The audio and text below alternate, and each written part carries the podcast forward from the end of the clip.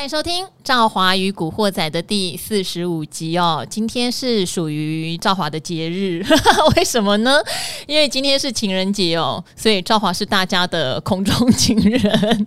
好，那今天赵赵华也特地请了两位来宾，好，因为平常要照顾的人太多了，所以今天一次照顾哦。只是我身边这个来宾现在看起来有点严肃哦，因为他的脸很小，所以他今天来录影的时候啊，赵华就讲说：“哎、”你不要离我太近，好不好？结果这个来宾呢，他不是很懂为什么，就是女生为什么怕脸小，然后赵华就马上断定你交的女朋友应该不多，缺少经验。好，这一位是谁呢？还这样跟他乱开玩笑？这位是星光投信的董事长刘坤喜，刘董事长哦，董事长您好啊。哎，赵华您好，哎，各位听众朋友大家好。好，那还有另外一位股市型男哈，他刚才那个嘴巴已经离开麦很远，以为没他的戏份哈。有型男今天也是来陪我们呐、啊。另外一位型男是陈维良哈，我们的叫做就叫股市型男，好像没有别的哈。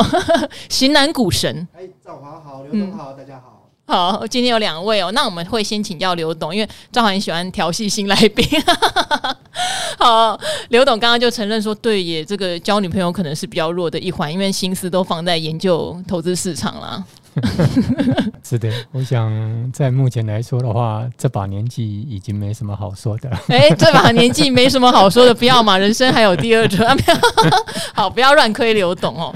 好，刘董呢，今天为什么会来呢？因为其实这个假日大家知道哈，我们每个假日都要迎接一些惊吓哈，像之前就是升息啊。那这个假日是什么呢？就是那个乌俄战争。感觉上我们本来有一点点没在放，没在理他哦，因为台股开春以来一直涨一涨，就觉得好像没事儿。结果嘞，现在就已经传出这个战争一触即发喽。包括诶，美国一直在撤侨，这个撤侨越来越紧张，很多国家都开始撤侨之外，乌克兰自己就说了。我们现在规划了一个逃生的路线，有五个邻近的国家，你们可以按照这个路线逃过去。防空洞在这些地方，哇，这样听起来好紧张哦，这样听起来很紧张。然后也跟俄罗斯说，我们再这样下去是不行的哈。四十八小时之后，希望我们两边可以坐下来，好好的讲一下，要开一个欧安会议啦。好，那其实，在台湾，当然我们也会有两岸的问题，我们今天就先略。好，可是呢。刘董会觉得，其实历史上只要遇到这种所谓的非经济因素，当然升息是经济因素啦，对。可是战争是非经济因素，对。好像两把刀砍在股市上面，是反而嗯，搞不好是一个比较好的进场点哦。呃，我想应该这个几率是非常高、非常大的，嗯、因为毕竟从二零二一的呃年底开始就有出现了第一把刀。也就是所谓的呃升息，对呀、啊。那现在如果假设因为非经济因素又出现第二把刀，那也就是我们所说的俄乌的这一个争端问题。那如果后续的状况真的是发生，那我想，不就是两把刀同时都让台股出现一个所谓测试底部的一个机会吗？嗯，那所以在目前这样的状况来说的话，我觉得也许投资人从这个角度上来看，那根据过去常年多年的历史上来做对照，也许比较能够去找出答案来。好，两把刀哈，但是当然光看大盘指数觉得还好啦，哦，但是很多的产业其实前一阵子修正很多。那我们今天请刘董哦，因为我觉得投信真的是最这一波最勇敢，哎，大家还记得吗？哈，星光有一档。星光创新科技基金去年是整个台股基金绩效的总冠军，所以呢，那个文同哥来过了，哦，长官刘董 又要再来一次哈，去讲一下为什么投信可以这么勇敢哈？因为投信勇敢一定是认为很多的产业还是有它成长的潜力嘛。那刘董可不可以帮我们沙盘推演一下？假设。假设这个四十八小时后这个谈判哈破裂，这打起来，台股有可能哈会修正到哪里？那如果没有的话，我们选股策略又该怎么办呢？好的，我想大概两种的假设状况。第一个，如果假设未来的四十八小时。因为谈判破裂，那也许会带来进一步的变化，那也就是说会更接近开打的这样状况。那如果这种情况之下来讲的话呢，在我们今天呢，呃，二月十四号，整个台股的收盘已经跌破一万八千点，对呀，那来到了一七九九七九九七一七九九七。嗯，那在目前这样状况底下来讲的话，我个人的估计啊，如果说假设未来是在四十八小时之内，嗯，这个事情已经演变到进入战争的话，那也许对台股可能还会有一个后段的冲击。嗯，那这个冲击来说的话，大概我估计，因为现在是一七九九七，对，所以也许。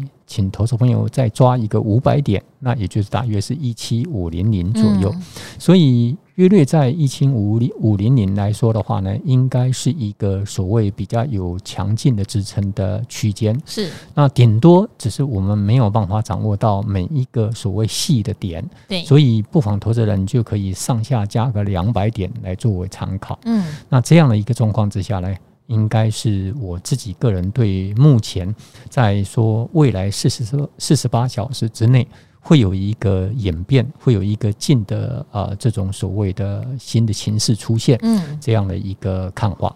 那至于说如果假设是不开打，那不开打来说的话呢，恐怕也要分为两个状况。对，第一个。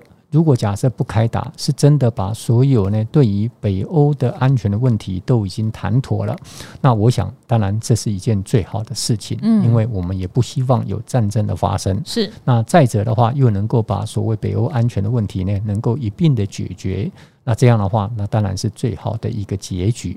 那如果假设是这样来说的话，那当然呢，台股呢应该会继续呢朝着所谓的震荡走高的格局来走。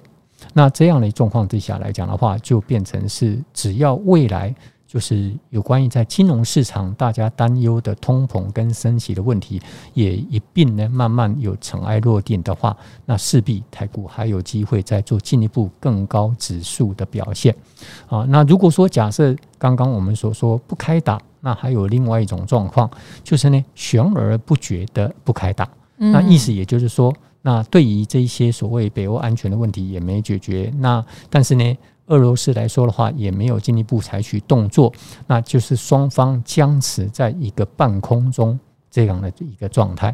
那如果假设双方是僵持在一个半空中，这种悬而未决的状态，那对金融市场就也许就比较不好，因为整个金融市场最怕的就是一个悬而未决的一种不确定。所以在这种状况底下来讲的话，也许台股它就会呢继续在我们现在所看到了一万八这个附近，就好比我们今天看到的是一七九九七，那也许就是呢一万八上下这样来做波动。那这种波动来说的话，我想我们姑且就可。把它当做一万八的整数关卡上下来做波动。刘董有人说，普丁就是要等油价赚饱了，他就会决定了。也许，所以会不会油价破百日就可以结束这个战争的问题？如果假设是这样的话，那投资朋友如果相信这一句话，相信这一段传说，那就是看油价哪一天破百。破百之后的话，大概是不是已经达到普丁的目的了？好，因为今天二月十四号，那我们知道三月也有升息的议题哈，就只差半个月了，所以感觉上三月真的压力重重。战争跟升息的最大压力好像都压在这个月，对。所以如果以今年的四季来看的话，是会不会反而是第一季底这个时候会有比比较明显的压回？然后之后，哎，如果下半年通膨也减缓了，怎么感觉好像应该是要找一些好股票的时候？啊，那在目前的状况来讲的话，我想对整个一年的四季，我的看法来讲的话，应该是在上半年。也许我们现在的时间点是二月，那接下来来说的话，我觉得是说必须要回顾过去的十二月，一直到今年的一月中间这一段来说的话，其实它的全球股市的调整，包括台股的调整、美股的调整来说的话，在我个人的判断，应该是它提前反映的未来，嗯，联总会可能会在三月出现升息这样的一个决策。嗯，所以假设届时到三月。联总会开了会之后所做的决策，它的升息的幅度是在一码跟两码之间的话，那可能我觉得对全球市场来说，应该不至于再产生太重大的冲击。那在这样状况底下来讲的话，现在唯独剩下来的话，就是说未来后续联总会升息的动作上到底是多大或者多小？那也就是说，不要超出市场的预期的话，我觉得都应该 OK。最怕的是在于说市场没有预期到的东西。所以在目前的状况来讲的话呢，也许我们必须要请投资人稍微呢就这个观察的事件上它的演变。也许到了三月，林总会一开完之后，他会公布会议记录，嗯，他也会公布他的。整个联总会的态度，所以届时的话，能够让投资朋友再做进一步往下去研判未来的两个月、三个月。所以时间上，也许经历到五月、六月之后来讲的话，慢慢这一些的情况，我个人的推估应该会比较明朗。嗯，那假设在那个时候，那我觉得。可能投资朋友也许必须要提早做感觉，而不能够等到说哦，现在大家全球对通膨的余力已经解除了，大家对所谓的通膨加上升息的事情已经有一个就是尘埃落定了。我想那个时候来讲的话，就是对金融市场而言的话，稍微为动作就变得慢了。后续那因为进入下半年。假设我们这次因为 COVID-19 引起的这种所谓大家每个不同国家政府去做清零专案啦，或者要限制老百姓的活动啦，或者封城啦等等这一些的措施，慢慢会越来越解除。也就是说，目前全球欧美的国家已经慢慢把政策朝向流感化来做决策。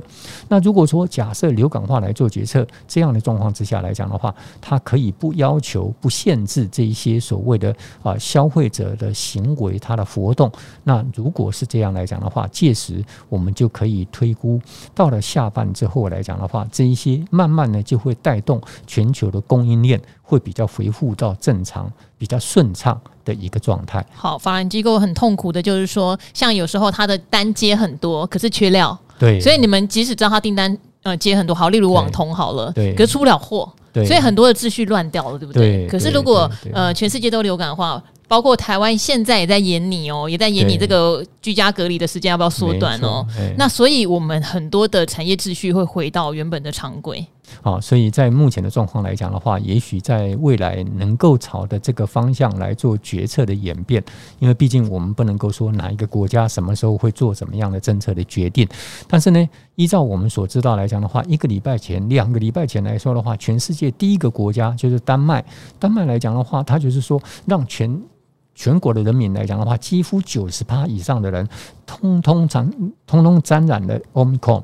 那沾染了欧米控之后，他呢也不禁止，他也不会要老百姓说一定要怎么样去做他这一个所谓的针对这次的感染之后的一个处置，他们就把它当做类似我们所说的流感。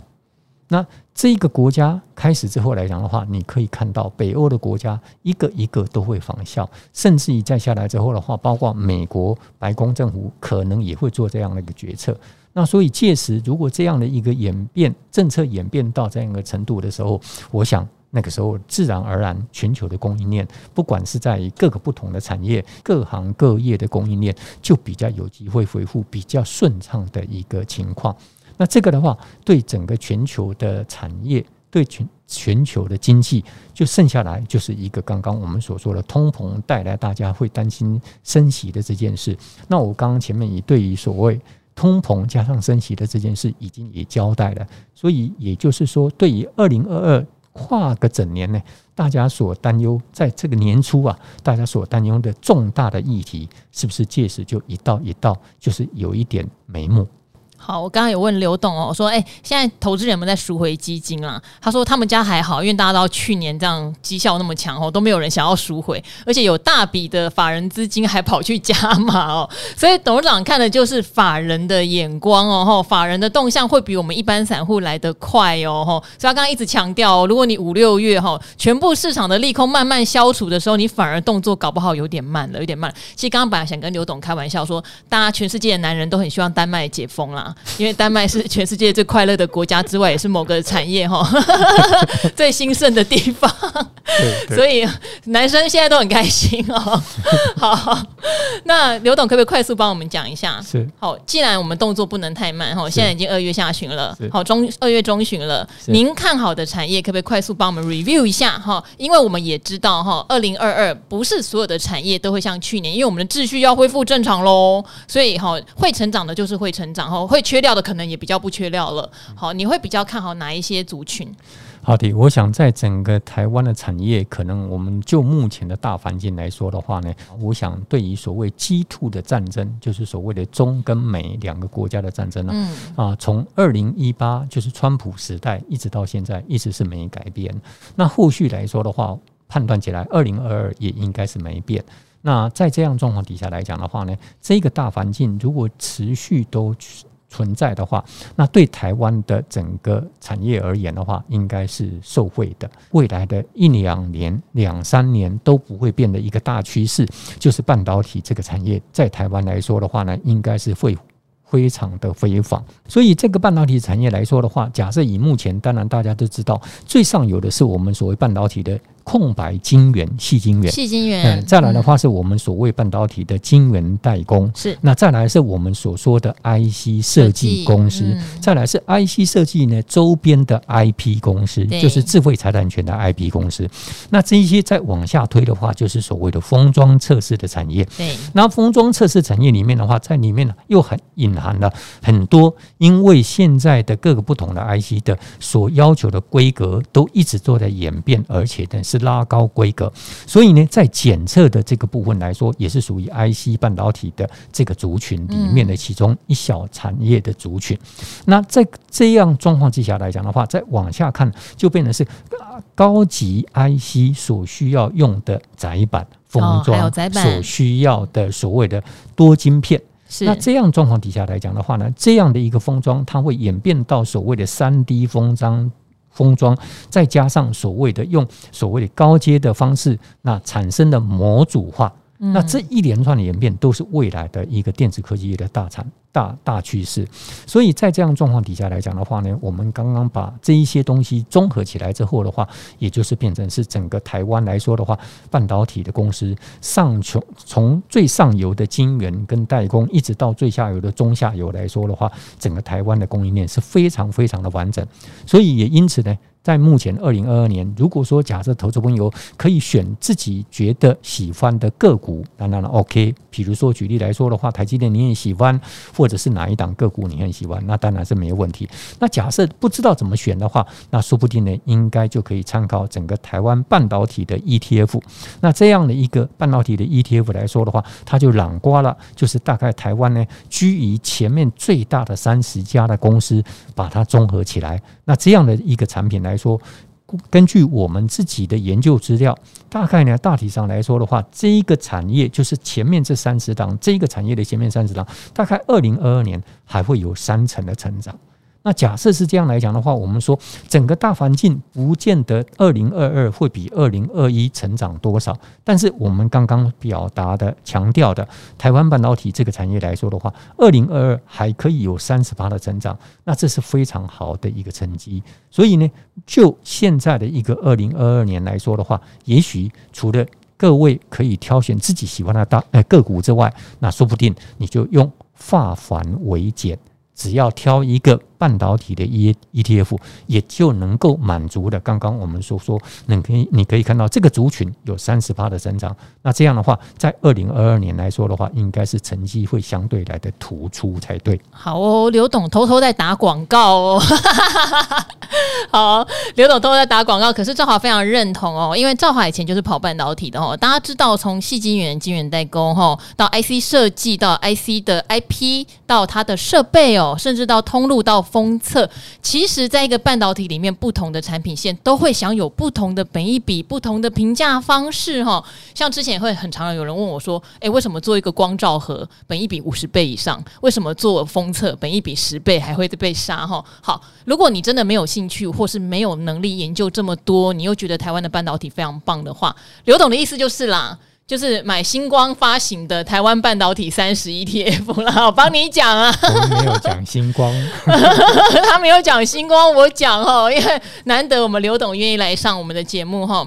真的给大家很多在投信法人第一线的思考哦，贵为董事长，所以我们要好好帮忙宣传一下啦。那这档 ETF，因为赵华也有稍微了解一下，它完全是按照台湾的哈半导体的市值哈公司的市值来做排行的一个被动式投资的 ETF，它比较没有主动式选股的方式。可是有时候哈，其实你越被动，你越简单赚越多。哦，就不用想那么多。它市值会到前面，就代表要不然就是股价有动嘛，对不对？要不然就它地位就是很崇高嘛，有一定的股本嘛。所以呢，不用想太多啦，按照市值排下来的前三十名啦，哦，一网打尽啦，也不用去评估了。矽晶圆有没有合并的问题哈？然后到底联电现在跳水了，要买台积电吗？不用烦恼，ETF 全部帮你决定了，一万五千块打包带走。好，非常谢谢刘董事长今天哈对整个全球局势，包括这个俄乌战争啦，给我们做一些建议哈。他一直提醒哦，如果三月的时候好升息一到两码，事实上十二月到一月那一波修正已经反应喽，已经反应喽，除非。好不好？升三嘛，可能就要大家再小心一点。还有俄乌战争，现在刚好升息跟战争两把刀下来，我们动作不要太慢哦，因为投资市场很聪明。如果事情快要过去了，他们早就买好了哈。好，那我们接下来当然也要请微良啦哈，来帮我们回答非常非常非常非常多网友的问题哦。那今天先谢谢刘董事长了哈，谢谢。好，接下来哈是我们的微凉的上场时间。刚刚把微凉晾在旁边，真的很不好意思啦。其实我心里面的真爱是你啦。没有没有没有，我我我都认真聆聆聆听，在做笔记，认真聆听，在做笔记。我看你已经想说，到底这个情人节到底要轮流过是怎么回事？好，刘董比较严肃。然后还偷打广告，为什么赵华现在敢这样讲？因为刘董，我们让他先回星光投信去了，好，留下微凉哦。因为我们还是哈例行的要帮我们的听众朋友回答问题。问题。我知道非常多的人在等这一段哈。那赵华也常常讲说，哎，希望大家问问题的时候都留一下到呃当初到底为什么你会买它，我们会比较有准则。诶，我觉得听众朋友很棒诶。他们现在来留的，真的就会加上说，哎、嗯，我为什么当初会买？哦，有一些原因，这样子分析起来，真的会比较中肯，哈，也比较能够达到你要的那个痛点到底在哪里哦。好，那我们就赶快来回答了哈。好，这一位他说，应该就是五颗星啦，哈，五颗星的赵华您好，哇，他的昵称叫做我是赵华粉丝一号，后面可能排了。九百九十九万 都排在你后面，好不好？他说已经没有代表美丽的词汇可以形容赵华了，那也可以用一些聪明之类的啦。想请教，年前大跌的时候有去捡 C D K Y 的零股哦，吼买股王的零股，平均买在三千八，哎，还还可以啦，还可以，因为股王有到五千块以上没？没错。好，但因为电源管理啊，因为电源管理 IC 的前景佳，我也这么觉得呀。本益比虽然高哈，但也修正到低点，K D 也落在低档，判断再跌也跌不到哪儿去。好，但是这类哈本益比就高，而且是高价位的成长股，是不是适合做价差而不能当存股呢？感恩赵华赞叹达人哈，敬爱古惑仔，好会讲话哦。我会讲话哦。我我先说一下哦，现在问问题是不是标准模式？一定要先说美丽跟智慧兼具的赵华。不是，他们没有问问题的，也是这么说好吗？微良。好，那我就要跟美丽与智慧兼具的赵华 一起来讨论一下哈，这个系列 KY 是。那其实这不是不适合做做存股？呃，这个这个绝对是不适合哈，这个是毋庸置疑。因为基本上呢，我觉得绝大部分的 IC 设计公司，其实他们营运的挑战都很大。嗯，哦，就是有可能就是符合以前像联发科曾经提过的一代拳王的理论。一代拳王，全集的拳哈，IC 设计要一直找到非常厉害、独霸全市场的产品并不容易。对，这是产业生态哦，所以你能够称霸一时，但你能够称霸多久，这往往就是一个问题。那其实刚刚呃，我们听众朋友提到，因为它本益比相对是比较高的，那其实原本是因为预期，呃，未来可能会有好几年的缺货涨价的龙井，但事实上，因为整个电源管理 IC 产业，事实上，它在呃目前的一个价格上面已经没有这么硬了。哦，像去年来讲的话，甚至有一度是传出到十倍以上的一个价格涨幅。那目前因为价格没有那么硬，所以一旦这个呃消息面开始反映在股价上的时候，它就会第一步是先让呃本益比做修正。那所以高本益比的公司，往往它会有这种评价被压缩的一个压力。那后面当然第二步就要看，就是说实质上营收获利，尤其是在这个毛利率的一个变化上面，还能不能够稳在高峰哦？那如果说一旦毛利率再走，滑的话，我觉得这股价可能就还是会有压力哦。那所以最后回到就是操作面哦，我觉得其实如果我们时间拉长去观察，矽力 KY 很明显是成也外资败也外资哦。那过去大买是因为啊，就是看好前景，但是后来呢，外资有买转卖之后，股价就造成这一波从五字头修正到大概三千八上下哦。所以目前外资因为还是站在卖方为主哦，所以我觉得呃，当然。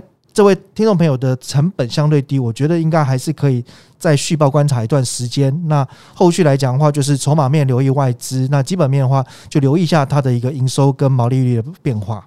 好，CDKY 哈，呃，它的产品真的很强，因为呃，赵华在业界的朋友，尤其是做 notebook 相关的，嗯、就是说 CDKY 的东西是很难抢的啦，嗯、就是真的是呃效，就它的整个它的整个那个叫什么效能是非常的理想的哈，嗯、然后所以我相信它的产品品质跟需求是没有问题。可是就像您讲的，因为它是股王嘛，嗯、股王有时候在大盘波动的时候，它的波动相对也会比较大，然后加上说你要一直维持这个股王的。宝座，大力光算是最久的股王了。哦、当然，我们也希望 CDKY 可以可以维持这么久哦。可是你还是要特别留意市场对它的本益比有没有下修。嗯、那当然，我知道像现在市场上有一档是高价股的 ETF，有时候买不起高价股的，也许也可以参考这档 ETF，让你一网打尽所有的高价股，两千三千的它都有哦。对好，不是帮他做广告，只是有时候我看到那一档的时候，我会心里面。就是会觉得，嗯，它可以让我拥有很多千元股这样子，嗯，至少很有特色。好，至少很有特色哈。好，希望 CDKY 是不适合当存股啦哈，所以就等于是说它比较不适合，因为它的股息值利率不会好。没错，这个可能是大家存股的时候最基本的观念。你存股一定是想领股息啊，对对呀，吼，它的股息值利率是低的。好，这边的话叫做。一天没不能没有赵华，你看他们都有新的形容词诶，微亮，他写忠实赵华粉，他不是写赵华粉一号，那怎么办？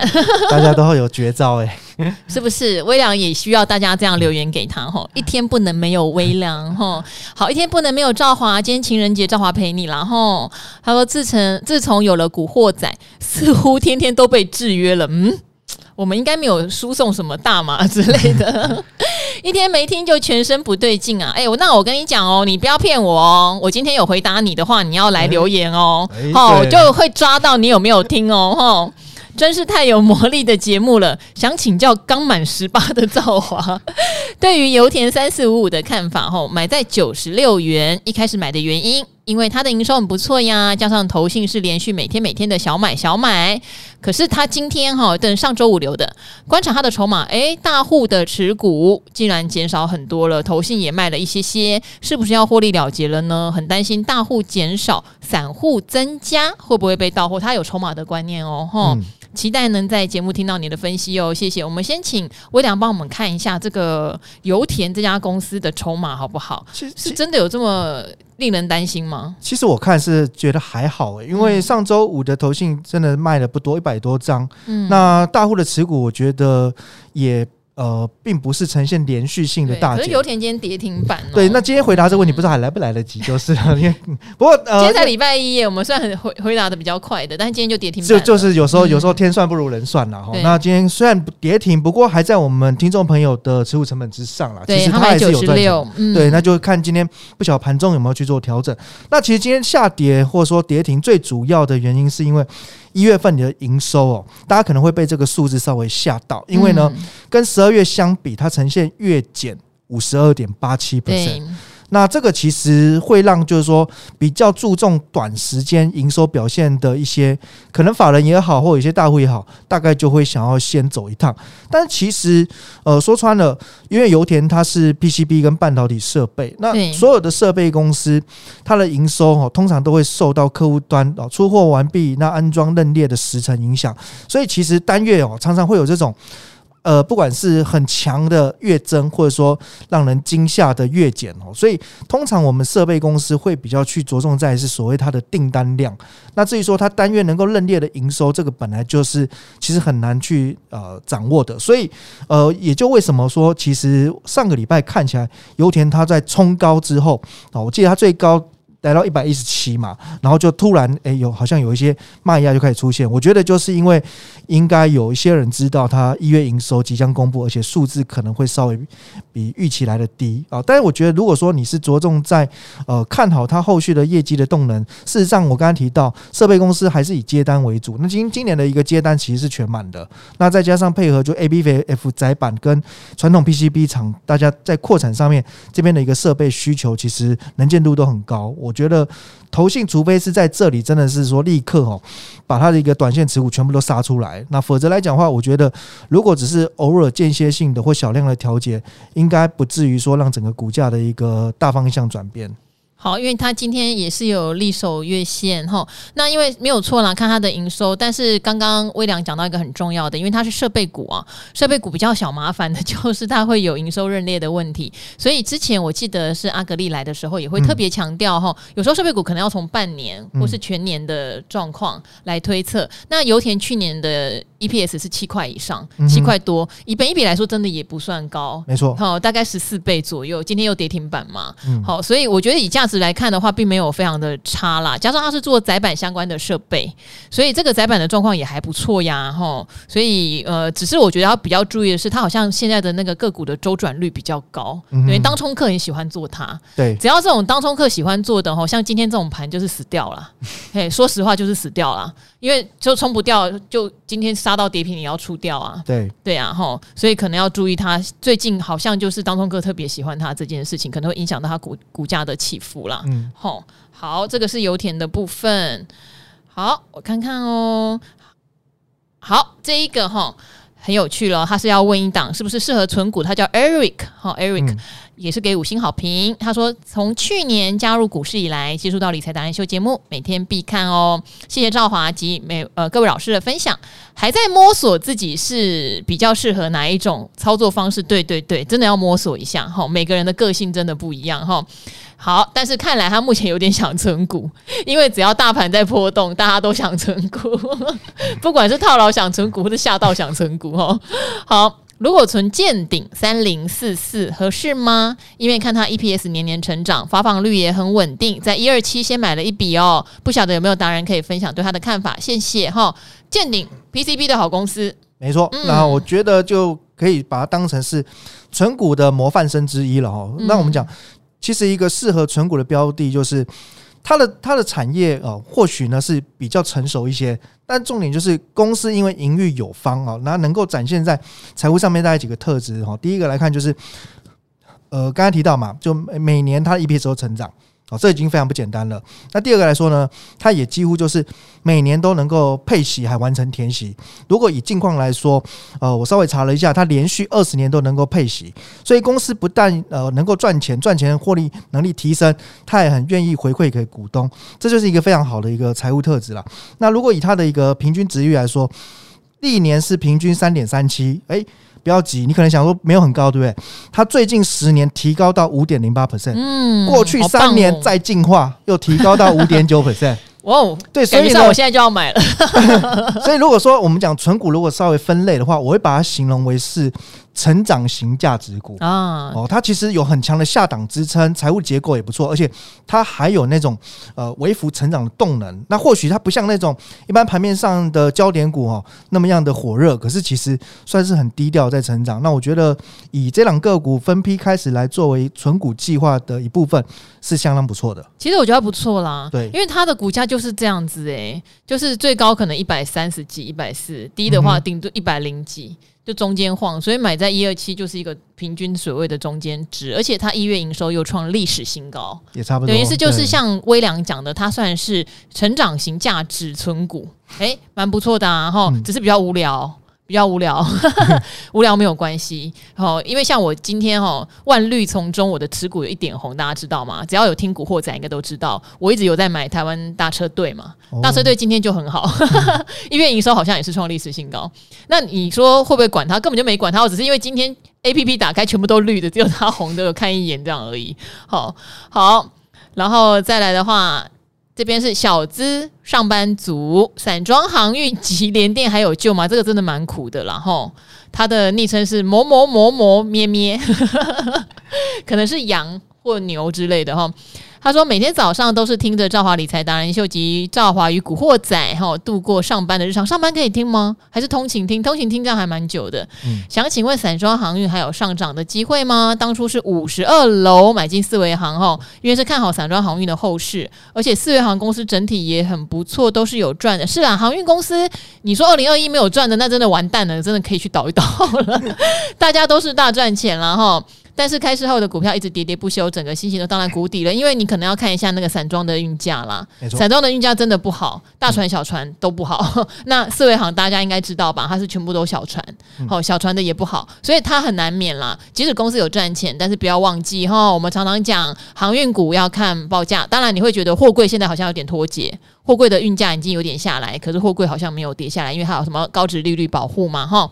好，等一下我们也来回答这一题。然后第二个当然就是联电哈，很多人问联电哦，但是兆华在过年期间哈，跟阿格力跟朱老师吧，好像刚才的人都有分析过联电了哈。我对于他法说开完之后，为什么市场有这样的疑虑，以及怎么操作，其实都有讲哦。那今天我们再讲一次好不好？今天再讲一次，因为很多人好像那一集没有听到，但几集没有听到，一直在问哈。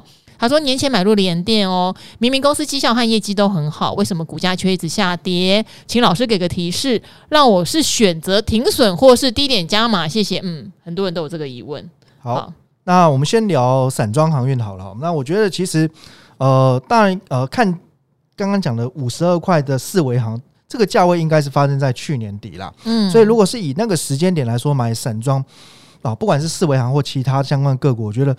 第一个那个 timing 点时机可能就不是非常理想，不过那时候运价有上去了。嗯，对，但是因为其实呃，我觉得那时候刚好整个散装航运很明显就是呈现那种利多不涨，然后筹码比较凌乱的状况，然后技术线型其实也必须要参考。当一档个股它呃深度的或者说带量去灌破了月线，哦，通常代表就是未来一段时间应该市场是对前景开始有一些疑虑了。好，所以当然这个已经是过去哦。那但至至于说报到现在，我觉得呃。可能也不用急着做出脱了哈，因为我觉得散装是这样，除了刚刚提到啊，呃，一个是跟运价有关，那运价目前看起来虽然还没有什么太亮眼的走势，不过似乎也在慢慢的筑短底。那第二个来说，其实散装股跟呃某一个产业也有高度的相关，就是钢铁。哦，事实上，我们国内的散装航运股，它往往它不是跟着货柜在走，它比较更容易是随着钢铁的股价。有同步转强或转弱的迹象。那我觉得，其实整个钢铁产业来说，最近也都是有打底，甚至尝试去做一个短攻的迹象了。那三月之后，也许整个呃盘价会比较有明显的调涨的动能之后，那配合散装从四月开始也有机会呢，慢慢的转热。所以我觉得，大概第二季就有可能看到散装股的新的一波反弹走势。不过这一波的一个走势，我会把它界定就是在于反弹，而不是回。所以，当然，持股者这里是不用再去做杀低，但是反弹上来还是要记得，可能到时候要留意哦，是不是有一些呃筹码又转为凌乱、融资大增、股价涨不动、收黑的情形出现的时候，就应该拔档一趟。好，刚刚也提到散装，大家特别记得观察报价的状态哈。好，那因为刚刚要问联电，我把这一则也念一下，也上周五留的哦。五星恳请赵华女神看这里哦，它叫做挑食猫咪长不胖哦。他说：“亲爱的赵华，想请问联电未来真的无法回到七十块了吗？其实回到多少钱这个事情，它有很复杂的各种原因哦，所以可能我们比较不方便 comment 它会不会回到七十块哦。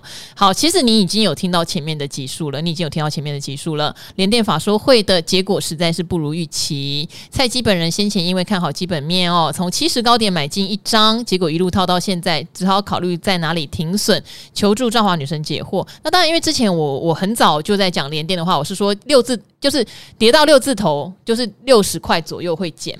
那事实上，赵华有没有减嘞？赵华在那天法说会跳空那一天，我有减一张。哦、那当然现在也被套牢了嘛，因为那天好像五十七块还是五十八块。嗯、那今天又再跌了一下，今天好像五十三块还是五十二块？对对对，好。但是至少你这样减的时候，你的心情还好啦。对，没有没有到很痛。但七十块就高喽，七十块就是知道说当初你可能是看连电涨上去追。好，我常常会提醒一件事情：万物不离其这个原则。如果你是看到股票涨上去的时候追，也许你就要守技术线型的停损，因为你不是做价值投资的人。嗯、对对，好，这个是因为你有提到说，呃，看好基本面，对不对？你看好基本面，我觉得不太可能买在七十块钱啦。这个是一个老实话，这是一个老实话。嗯、你看好基本面，应该会早早就上上。车了，或者是说，呃，你在它平台区或是跌升的时候，你会减，好，而不是说今天涨上去了，我记得它前高是七十二吧，嗯，对，而不是说涨上去了，呃，将近前高的时候去追，那就是要按照技术线型操作，可能会比较适合，因为已经追高了。好，大家都在问联电，好，嗯、那简单评述就是，我想大部分会买进的人都是听到或深信于说，晶圆代工的价格持续调涨，产能紧缺。那但是在医院那一次的法说会哦，联电自己也透露，就是二零二三年之后，那可能成熟制程就不会这么缺了。所以我觉得这个就是直接就反映在一月二十六号封关的那一天，它的股价走势就跳空往下。所以当法说会利多不涨的时候，这个其实我觉得就是一个最大警讯啦。那当然，我们呃做股票难免会碰到呃不如预期，那面临要不要停损喽？那我我给大家一个建议，就是说。呃，假如你呃设定就是技术面为标准，那这也很好。或者说更简单一点，就我一个机械式的操作，我买进之后七十块为成本，那我就设一个十趴当成停损点。那假如当时我们这样执行的话，那就是六十三块停损卖掉。那卖掉呢？如果我还是对这样个股持续看好，持续追踪，你至少等到它出现一个短底之后再重新接回。比方说了，好，就算说今天虽然还没有底部出现。今天五十三块，我重新接回了。那我六十三出了一趟，我五三再接回，我一来一往之间，我的成本立刻又再下降十块钱，这能够让你的投资风险大幅的降低。那可是现在如果说七七十报到五十三，要再等到它回升就会很难了。那后续来讲啊，我想第一就是千万不要去加码哦。我觉得弱势的股票或筹码已经很明显凌乱，大户法人占卖方，散户占买方的股票，千万不要去做加码。那第二来看的话，我觉得呃。事实上，刚刚的问题里面是问说要不要停损，还是要不要加码？我觉得有时候这个好像呃天平的两极端呐。我给大家一个中间的想法哦，就是你可以去做换股，因为停损呢，往往这只是呃一个半套的动作，卖了，但是你的资金可能就暂时没有新的去处。我建议就是说，你把你资金放在一个新的趋势或更看好的个股上。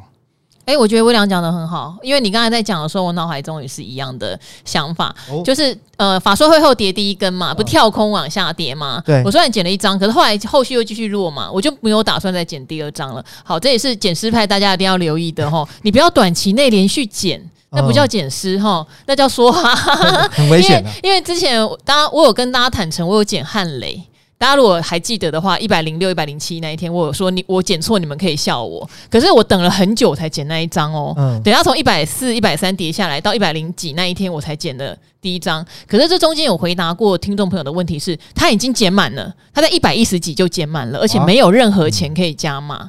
所以我就有点吓到，他说，因为他在学我们的减湿派，哦、好，减湿派要很审慎你出手的时间，对对对。好，然后而且如果后市的状况你觉得，哎，怎么好像那个拉肚子还没有停哈，可能可以再等一下下，不用急，不用急，现在做判断。如果你现在一定要急着进场，就像微良讲的，我可能会去关注，嗯、就是今年很明显成长性没有受到任何质疑，然后股价也随着这一波大盘或中小型股修正有修正回来，然后法人现在也买的很开心的，筹码也不错的，嗯、我会换股。对，对我不会去执着说。